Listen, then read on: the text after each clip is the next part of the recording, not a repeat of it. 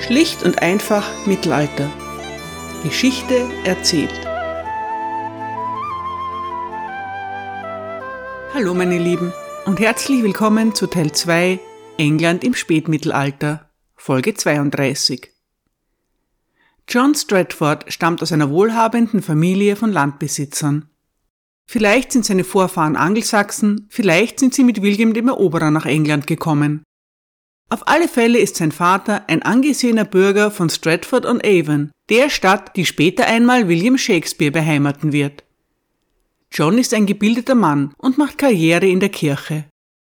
Er dient als Erzdiakon von Lincoln, Kanonikus von York und Dekan des klerikalen Gerichtshofs von Canterbury. 1323 wird Stratford gegen den Willen von König Edward II. Bischof von Winchester. In Folge unterstützt er Königin Isabella. John Stratford verfasst die sechs Artikel gegen Edward II. Er ist auch einer der Männer, die den gefangenen König in Kenilworth aufsuchen, um ihn zur Abdankung zu überreden. Unter Edward III. wird John Stratford Mitglied des Königlichen Rates. Als der junge König selbst die Macht übernimmt, ernennt er Stratford zum Kanzler. Drei Jahre später wird John Stratford Erzbischof von Canterbury. Er dient noch zweimal als Kanzler, tritt aber im Jahr 1340 endgültig zurück. Das Amt übernimmt sein jüngerer Bruder, Robert Stratford. John Stratford hat nun eigentlich keine offizielle Funktion mehr in der Regierung. Als Erzbischof von Canterbury gehört er trotzdem zu den mächtigsten Männern des Reiches. Als die finanziellen Forderungen von König Edward zunehmen und die englische Bevölkerung die Steuerlast nicht mehr stemmen kann, schreitet John Stratford zur Tat. Der ehrwürdige Erzbischof von Canterbury erinnert sich an seine resoluten Vorgänger Anselm von Canterbury und Thomas Becket. Die haben bereits Henry I. und Henry II., beide wahrlich keine schwachen Könige, das Leben schwer gemacht. Die beiden Henrys mussten zur Kenntnis nehmen, was Edward III. nun auch lernt.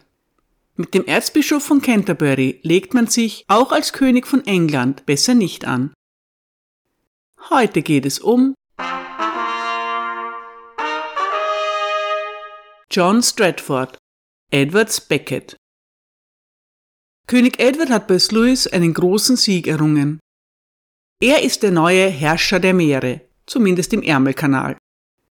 Der König lässt fünf prächtige goldene Schiffsmodelle bauen und überreicht sie der Priorei von Walsingham, der Kathedrale St. Paul's, der Abbey von Gloucester und der Kathedrale von Canterbury. Letztere bekommt gleich zwei, eine für das Grab von Thomas Becket und eine für die Marienkapelle. Der englische König gibt auch eine neue Goldmünze heraus. Sie zeigt einen gekrönten König an Bord eines Kriegsschiffes und die biblische Inschrift Jesus schritt mitten durch die Menge und ging seines Weges. Die Propaganda wirkt und regt das englische Volk zu groben Scherzen an. Angeblich heißt es in den Straßen von London, es seien so viele Franzosen ins Wasser gestürzt, dass die Fische im Ärmelkanal nun Französisch sprechen. Das mag simple Gemüter erheitern, aber eine Schlacht zu gewinnen bedeutet nicht, dass alle Probleme gelöst sind. Diese Erfahrung muss Edward III. wieder und wieder machen. Kühn initiierte und perfekt durchgeführte Militäraktionen sind die Stärke des englischen Königs. Aus seinen Siegen dauerhafte Erfolge zu machen, gelingt ihm nur selten. Edward III. bleibt von der Schlacht bei Sluis nicht nur ewiger Ruhm, sondern auch eine tiefe Wunde am Bein zurück. Erst 14 Tage später ist der König wieder gesund genug, um nach Gent zu reisen und seine Frau Philippa sowie seinen neugeborenen Sohn John zu treffen. Die Wiedervereinigung der royalen Familie ist nur kurz. Edward hat bereits neue Pläne. Er will die nahegelegene Stadt Tournai einnehmen. Zusammen mit den Kontingenten der Herzöge von Brabant und Geldern, des Markgrafen von Chillier, des Grafen von Hainaut und der flämischen Städte umfasst seine Armee rund 8000 Soldaten und 18.000 Infanteristen. Endlich glaubt Edward über die militärischen Mittel zu verfügen, um die Franzosen ernsthaft herausfordern zu können. Edward richtet sich also vor Tournai gemütlich ein. Die Wartezeit vertreibt er sich damit, das Umland zu verwüsten. Dörfer und Felder niederzubrennen ist nur allzu leicht. Eine gut befestigte Stadt zu erobern ist eine andere Geschichte. Tournai denkt nicht daran, sich zu unterwerfen. Schon bald verschlechtert sich die Stimmung unter Edwards Truppen. Dann verlegt auch noch König Philipp seine Armee nach Bouvines, nur wenige Kilometer entfernt. Der französische König verfügt über eine Geheimwaffe, seine Schwester Jeanne. Jeanne ist die verwitwete Gräfin von Hainaut. Sie hat sich eigentlich in ein Kloster zurückgezogen, aber nun rückt sie aus, um ihrem Schwiegersohn die Leviten zu lesen. Wieder einmal wird deutlich, wie eng die Konfliktparteien miteinander verbunden sind. Jeanne de Valois, Dowager Countess of Hainaut, ist die Schwester des Königs von Frankreich und die Schwiegermutter des Königs von England. Alle Herrscher Europas sind miteinander verwandt, aber Philipp VI. ist besonders gut vernetzt.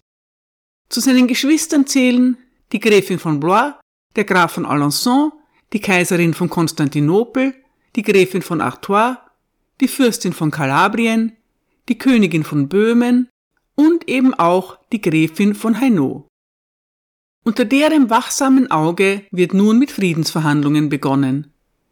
Edward stimmt einem Waffenstillstand zu und kehrt nach Gent zurück. Mit fröhlichen Festen und Turnieren versucht er dort, die Abmachung als Erfolg zu verkaufen. Der englische Historiker Mark Ormrod sieht das etwas anders. Zitat Edward ging das Geld aus, um seine Männer zu bezahlen, bevor die Kampagne überhaupt begann. Er ließ sich viel von flämischen Kaufleuten und florentinischen Bankhäusern. An einem Punkt wurden drei englische Earls, die als Bürgen für die Schulden des Königs bei lokalen Geldverleihern standen, verhaftet und in ein Schuldnergefängnis in Brabant gesperrt. Schließlich Ende Juli marschierte Edward mit seinen Gläubigern auf Tournai. Tournai war ein autonomer Stadtstaat an der Ostgrenze von Flandern, der dem Bischof gehörte, aber unter französischem Schutz stand. Edward musste die Belagerung dieses Ortes übernehmen, um seine flämischen Verbündeten zufriedenzustellen. Aber wenn er die Franzosen nicht in den Kampf verwickeln konnte, so erfüllte es keinen strategischen Zweck für ihn. Philipp VI. hatte nicht die Absicht, in den Kampf gezogen zu werden. So saß Edward zwei Monate lang außerhalb der Mauern, während seine Armee, geschwächt durch Krankheit und Desertation, allmählich dahinschwand. Schließlich konnte der König den Restbetrag nicht zahlen. Edward war von konzeptionellen Schwächen und völlig vorhersehbaren Mängeln bei der Ausführung besiegt worden. Seine dreijährige Obsession mit den Niederlanden und Deutschland kostete ihn schreckliche Verluste an anderen Kriegsschauplätzen. In Aquitanien etwa hatten seine Offiziere ein Drittel des verbliebenen Territoriums verloren und in Schottland den größten Teil des Landes südlich des Forth. Zitat Ende. In Wahrheit ist der Waffenstillstand Edwards Rettung. Er bestimmt, dass die bestehenden Ansprüche, Bündnisse und Eroberungen beider Parteien erhalten bleiben. Edward bekommt damit eine dringend benötigte Atempause in der Gascogne. Dass der Krieg wieder aufflammen wird, ist allen Beteiligten klar, denn die grundsätzlichen Probleme bleiben bestehen. Ein kleiner Trost ist die Vereinbarung, dass die Earls von Salisbury und Suffolk auf Bewährung nach England zurückkehren dürfen, um ihre Lösegelder aufzustellen. Ich habe es in der letzten Folge erwähnt. Vertrauenswürdige Personen dürfen ihr Lösegeld ab und an auch im Nachhinein zahlen.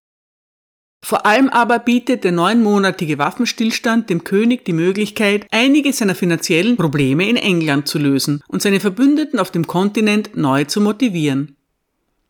Edward ist trotzdem unzufrieden. Er sucht dringend einen Sündenbock für sein wechselhaftes Kriegsglück. Wieso kommt aus England immer nur so wenig Geld? Der englische König hat mit 80.000 bis 100.000 Pfund aus neuen Steuern gerechnet. Bisher sind aber von seinen Beamten weniger als 15.000 Pfund kassiert worden, rund ein Sechstel der erwarteten Summe. Noch dramatischer ist der Einbruch des Wollpreises, eine Folge der Überschwemmung des Marktes. Die Berechnungen für die neue Steuer, den neunten, sind von falschen, viel zu optimistischen Voraussetzungen ausgegangen. Schlechte Ernten und Rinderpest haben die englische Bevölkerung an ihre wirtschaftlichen Grenzen gebracht. Die Armut ist groß und der Widerstand gegen die neue Steuer gewaltig. Die englischen Verwalter teilen dem König mit, dass sie sich aus Furcht vor einem Aufstand nicht mehr trauen würden, Geld einzusammeln. Edward tobt. Für ihn ist das alles die Schuld seiner unfähigen Minister. Seine Lage in den Niederlanden ist mittlerweile höchst unangenehm. Der englische König wird dazu aufgefordert, persönlich für die Darlehen zu bürgen, die er von den Bürgern von Gent aufgenommen hat. Langsam schwingt in diesen Forderungen eine echte Drohung mit. Edward bietet 12.000 Säcke Wolle für seine Schulden an. Sein Angebot wird nicht angenommen. Auch seine Gläubiger haben mittlerweile erkannt, dass der Markt übersättigt ist. Der englische König schreibt an den Papst. Er erklärt, er habe sich auf Wunsch des Papstes von der Belagerung von Tournai zurückgezogen, obwohl er jede Aussicht auf Erfolg gehabt hätte. Außerdem beansprucht Edward wieder den Thron von Frankreich. Er untermauert das mit einem ausführlichen Rechtsgutachten. Überraschenderweise behauptet Edward in seinem Brief weiter, der Grund, warum er in Tournai kein Geld erhalten habe, sei, dass der Erzbischof von Canterbury auf seinen Tod hoffe. Die drei Gesandten, die das Schreiben des englischen Königs überbringen, werden angewiesen, dem Papst von Edward auszurichten, dass der Erzbischof, Zitat, vertraulich zu mir über meine Frau und zu meiner Frau über mich gesprochen hat, dass er, wenn wir auf ihn hören würden, uns zu einem solchen Zorn reizen könnte, dass er uns für immer entzweien würde. Zitat Ende. Das ist faszinierend. Was kann der Erzbischof zu Edward über seine Frau und andererseits zu ihr über ihn gesagt haben, dass es ihre Beziehung ernsthaft gefährden könnte? Edward und Philippa führen eine gute und stabile Ehe. In späteren Jahren gibt es vereinzelte Gerüchte um die Legitimität ihres jüngsten Sohnes, Edmund of Langley, aber es ist kaum vorstellbar, dass der Erzbischof es wagen würde, so etwas auch nur anzudeuten. Geht es vielleicht darum, dass Edward untreu gewesen ist? Auch das ist eher unwahrscheinlich, denn von einem König wird eheliche Treue nicht unbedingt erwartet. Edwards Wut auf John Stratford ist jedenfalls gewaltig. Auch in den Briefen an seine Gläubiger behauptet der König, der Erzbischof von Canterbury würde sich absichtlich weigern, ihm Geld zu geben. Er wolle damit seinen Untergang und Tod herbeiführen. In einem Schreiben an die Bürger von Gent erklärt Edward, Zitat, Einige unserer falschen Ratsherren und Minister in England haben sich uns gegenüber so verhalten, dass wir, wenn wir nicht bald etwas dagegen unternehmen, die zwischen uns und euch getroffenen Vereinbarungen nicht erfüllen können. Zitat Ende. Der König von England wird langsam ernsthaft paranoid. Eines Morgens stiehlt er sich aus Gent davon. Mit einer kleinen Gruppe vertrauenswürdiger Anhänger galoppiert Edward nach Sluis und überquert heimlich den Kanal. Das Wetter ist furchtbar, aber der König von England ist wild entschlossen. Zwei Tage später treffen er und seine Männer um Mitternacht unangemeldet vor dem Tower ein. Ein Mortimer schreibt, Zitat Schiffsfahrten auf dem Fluss in der Nacht waren gegen die Verordnungen der Stadt. Die Wachen des Towers hätten alarmiert sein müssen, dass sich ein Boot näherte, aber es gab keine Reaktion. Wütend über diese mangelnde Verteidigung verschaffte sich Edward Zutritt, stürmte in die Burg und verlangte zu wissen, was vor sich ging. Wo war der Leutnant des Towers? Auswärts kam die nervöse Antwort. Das wollte Edward nicht hören. Er konnte seinen Zorn kaum kontrollieren. Es war eine sofortige Bestätigung von allem, was sein kontrollfixierter Geist befürchtet hatte. Hier und jetzt wollte er seine Minister sehen, vor allem den Schatzmeister und den Kanzler. Er wollte seine Richter sehen. Er wollte die Londoner Kaufleute sehen, die nicht genug Kredite für seine Kampagnen vergeben hatten. Und vor allem wollte er den Erzbischof von Canterbury sehen. Zitat Ende. Am nächsten Tag wird aufgeräumt. Der Kanzler und der Schatzmeister werden entlassen. Der Chief Justice of Common Pleas und vier weitere Richter werden verhaftet, ebenso wie der Constable des Towers und drei englische Finanziers, unter ihnen auch der mächtige William de la Pole. Eine Reihe leitender Angestellter der Kanzlei und des Schatzamts werden ihres Amtes enthoben. Die Verbliebenen werden angewiesen, unverzüglich, Zitat, alle Arten von Zahlungen und Aufträgen, die seit unserer ersten Überfahrt nach Brabant geleistet wurden, zu untersuchen. Zitat Ende. Alle bei den Eintreibern befindlichen Steuereinnahmen sollen nicht dem Schatzamt, sondern einem von Edwards Vertrauten übergeben werden. Im Tower soll eine außerordentliche Schatzkammer eingerichtet werden, die ausschließlich dem König vorbehalten ist. Die Suche nach Sündenböcken beschränkt sich nicht auf Westminster. In den folgenden Wochen führt Edward auf lokaler Ebene etliche Razzien durch. Rund die Hälfte der Sheriffs und alle Gerichtsvollzieher werden ausgetauscht. Der Erzbischof von Canterbury ist nicht bereit, dem irrationalen Wüten des Königs tatenlos zuzusehen. Vielleicht ärgert er sich darüber, dass sein Bruder Robert als Kanzler entlassen wurde. Vielleicht versucht er die Einnahmen der Kirche zu schützen. Vielleicht liegt ihm neben der kirchlichen Autonomie tatsächlich auch das Wohl des Volkes am Herzen. Wie auch immer. John Stratford führt von seinem Sitz in Canterbury aus eine öffentliche Kampagne gegen das seiner Meinung nach ungesetzliche und unvernünftige Verhalten des Monarchen. Denjenigen, die die Rechte des Klerus verleumden oder verletzen, droht er mit Exkommunikation ebenso jedem, der den Frieden stört oder die Rechte der Diözese von Canterbury in Frage stellt. Stratford ist immerhin so umsichtig, den König ausdrücklich auszunehmen. Trotzdem besteht kein Zweifel an seiner Entschlossenheit. Der Erzbischof erhält eine offizielle Ladung. Er soll schnellstmöglich vor dem Kronrat in London erscheinen. Stratford lehnt ab. Er begründet seine Weigerung mit einer Bestimmung der Magna Carta. Er pocht auf sein Recht, von gleichrangigen Männern, seinen Peers, angehört zu werden. Damit erreicht der Erzbischof vor allem eins. Die Wut von Edward III. nimmt kolossale Ausmaße an. Er lässt an alle Bischöfe eine formelle Beschwerde gegen den Erzbischof verteilen. Darin beschreibt er ausführlich seine ersten Regierungsjahre und den Beginn des Krieges. Während dieser ganzen Zeit, argumentiert der König, habe ihn der Erzbischof ständig in seinen Unternehmungen ermutigt und ihm die Mittel versprochen, mit denen er seine Ziele erreichen könne. Doch als es darauf ankam, hätte er ihn im Stich gelassen. Edward erklärt, dazu entschlossen zu sein, mit einem Berater, dessen Handlungen dem König und dem Volk geschadet hätten, streng zu verfahren. Stratfords Antwort erfolgt viva voce, also mündlich in Canterbury. Später wird sie in Form von Briefen an die Bischöfe von Canterbury geschickt. Der Erzbischof ist sich seiner Sache sicher. Er stellt die Wahrheit und die Rechtmäßigkeit der Vorwürfe des Königs in Frage.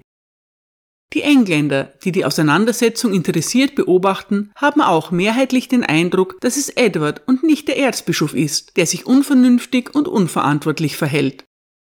Das wird noch verstärkt durch den Versuch des Königs, das Parlament hinauszuzögern, welches Stratford vehement einfordert. Schließlich wird doch ein Termin für ein Parlament in Westminster festgesetzt. Edward braucht die Zustimmung seiner Magnaten, um die Einhebung der Steuern zu regeln. Den lästigen Erzbischof von Canterbury braucht er nicht. Edwards Männer werden vor der Tür von Westminster Hall platziert. Sie haben die Anweisung, Stratford darüber zu informieren, dass er das Parlament erst betreten darf, wenn er über seine Steuerschulden Auskunft gegeben hat. Eine Konfrontation ist unvermeidlich. Stratford erscheint vor der Tür des Empfangssaales, des berühmten Painted Chamber. Als er aufgehalten wird, bleibt er stehen und umklammert seinen Bischofsstab. Er weigert sich, sich von der Stelle zu rühren, bis er eingelassen wird. Innerhalb der Kammer gibt es derweil auch Konflikte. Die Anwesenheit einiger umstrittener königlicher Günstlinge löst bei den ranghohen Magnaten Empörung aus. Der altehrwürdige Earl of Surrey, John de Varenne, hat keine Angst davor, den König zu konfrontieren. Er spricht aus, was viele denken. Zitat Sire, was ist mit diesem Parlament? Es ist nicht üblich, dass Parlamente so sind. Denn hier sind diejenigen ausgeschlossen, die an erster Stelle stehen sollten, während andere Männer von niedrigem Rang, die hier nichts zu suchen haben, Platz genommen haben. Zitat Ende. Der Earl of Arundel stimmt eifrig zu. Er bittet nun ausdrücklich darum, den Erzbischof von Canterbury zum König zu lassen und ihm Gelegenheit zu geben, sich zu den Anklagepunkten zu äußern. Wenn man Stratfords Biografie aus dem 14. Jahrhundert glaubt, stimmen sogar die Freunde des Königs, die Earls von Northampton und Salisbury, dieser Forderung zu. Die englischen Magnaten sind höchst besorgt, wenn soziale Hierarchien in Frage gestellt werden. Angesichts dieses Drucks muss Edward nachgeben. Stratford erhält die Erlaubnis einzutreten und sich zu seinen Peers oder Standesgenossen zu setzen. Es werden 32 Anklagepunkte verlesen, zuerst vor den Lords und zwei Tage später vor den Commons. Danach wird ein Sonderausschuss eingesetzt. Der soll ein Gutachten zum Antrag von Stratford auf Anhörung vor dem Parlament abgeben. Als der Erzbischof seine Forderung noch einmal wiederholen will, wird er von den Männern des Königs ausgebuht und überschrien. Manchmal hat man den Eindruck, dass sich in einigen Bereichen seit dem Mittelalter gar nicht so viel verändert hat. Währenddessen werden hinter den Kulissen verzweifelte Versuche unternommen, den König davon zu überzeugen, die Sache gut sein zu lassen. Und nun zeigt sich, dass Edward III. aus anderem Holz geschnitzt ist als sein Vater, aber auch als sein Großvater. Er kann tatsächlich auch mal nachgeben, und das ohne einen dauerhaften Groll aufzubauen. In den Parliament Rolls ist verzeichnet, Zitat, unser Herr der König kam mit dem Erzbischof von Canterbury und den anderen Prälaten, großen Männern und Commons in das Painted Chamber, und der besagte Erzbischof demütigte sich vor unserem Herrn dem König und bat ihn um seine gute Lordschaft und sein Wohlwollen. Und unser Herr der König empfing ihn in seiner guten Lordschaft, wofür ihm die Prälaten und anderen großen Männer dankten. Zitat Ende. Im allerletzten Augenblick wird im Konflikt zwischen dem König und dem Erzbischof von Canterbury eine Eskalation vermieden. Das ist in vergangenen Jahrhunderten nicht immer gelungen. Der Streit zwischen Edward III. und John Stratford ist ein Kampf der Persönlichkeiten. Der König erwartet absolute Loyalität von seinen Untertanen. Er ist dazu bereit, dies bis an die Grenze des Erträglichen auszutesten. Der Erzbischof hingegen geht ganz in seiner Rolle als Nachfolger des legendären Becket auf. Er sieht sich als Märtyrer für die Freiheiten der Kirche. Die öffentliche Zeremonie bringt Ruhe, aber die Grundsatzfragen bleiben unbeantwortet. Stratford besteht darauf, dass er das Recht hat, sich von jeder einzelnen Verleumdung reinzuwaschen, die in den 32 Artikeln des Königs enthalten ist. Eine Gruppe von Lords wird damit beauftragt, diese Angelegenheit nach Abschluss des Parlaments zu regeln. Ein anderes Komitee wird eingesetzt, um die rechtlichen Fragen zu prüfen. Auf dessen Empfehlung hin erlässt der König ein Statut, wonach die Peers des Landes nicht verhaftet oder vor Gericht gestellt werden dürfen, es sei denn im Parlament und von ihren Standesgenossen. Der Kanzler, der Schatzmeister, die Richter, der Hüter des Privy Seals und der leitende Stab des Hofes sollen künftig im Parlament vereidigt werden. Bei jeder darauffolgenden Versammlung soll der König ihre Vollmachten aussetzen und sie öffentlich für ihre Taten zur Rechenschaft ziehen. Eventuell notwendige Bestrafungen werden durch Beschluss ihrer Peers verhängt. Die meisten Lords bleiben während des Parlaments loyal, gemäßigt und neutral. Edward hat gezeigt, dass er in Zeiten der Krise rationalen Argumenten zugänglich und zu Kompromissen bereit ist. Das wirkt sich sowohl auf die Regierung des Reiches als auch auf zukünftige Militäraktionen positiv aus. Mark Ormrod schreibt, Zitat, der Streit zwischen Edward III. und Stratford war ein entscheidender Moment seiner Karriere. Da der König erkannte, dass sein eigenes Handeln den Interessen der Krone und der Finanzierung seiner Kriege geschadet hatte, änderte er sein Verhalten, indem er eine besonnenere Militärpolitik und ein eifriges Bekenntnis zur Politik des Konsenses entwickelte. Das Parlament von 1341 bleibt daher in der historischen Überlieferung der Moment, in dem Edward III. die kindlichen Dinge endlich beiseite legte und ein Mann wurde. Zitat Ende. Ian Mortimer sieht es ähnlich. Zitat Die ganze Episode war für Edward sehr peinlich. Das Parlament hatte entschieden, dass er Unrecht hatte. Aber wie bei seinem vorherigen Zusammenstoß mit dem Parlament ging er in einer Hinsicht verdienstvoll daraus hervor. Er konnte zugeben, dass er sich geirrt hatte, zumindest vorübergehend. Der Erzbischof wurde rehabilitiert und diente später wieder als Leiter des Regentschaftsrates. Fähig dazu, Kompromisse einzugehen und Schuld zuzugeben, war Edward sofort wieder in der Lage, Loyalität einzufordern und seine Macht als König zu bekräftigen. Und als er die Macht wieder geltend gemacht hatte, konnte er sie freier anwenden. Edward lernte viele Dinge aus den Ereignissen. Das vielleicht Wichtigste war, dass seine Minister rücksichtslos effizient und völlig loyal zu ihm sein mussten. Zitat Ende. Die Einigkeit in seinem Heimatland kommt Edward in den folgenden Jahren zugute. Unter dem kombinierten Druck des deutschen Kaisers und des Königs von Frankreich beginnt die nordeuropäische Koalition von Edward III. Risse zu zeigen. Es wird notwendig, neue Verbündete zu finden und neue Kriegsschauplätze zu eröffnen. Eine Gelegenheit dazu bietet sich unverhofft im Herzogtum Bretagne. Als der Herzog der Bretagne im April 1341 stirbt, hinterlässt er keinen eindeutigen Nachfolger. Ein heftiger Familienstreit ist die Folge. Schon bald unterstützt der König von Frankreich den einen Kandidaten und der König von England den anderen. Und so tut Edward Anfang 1342 endlich wieder das, was er am liebsten macht. Er rüstet sich für einen Feldzug. Danke für Ihre Aufmerksamkeit. Bye.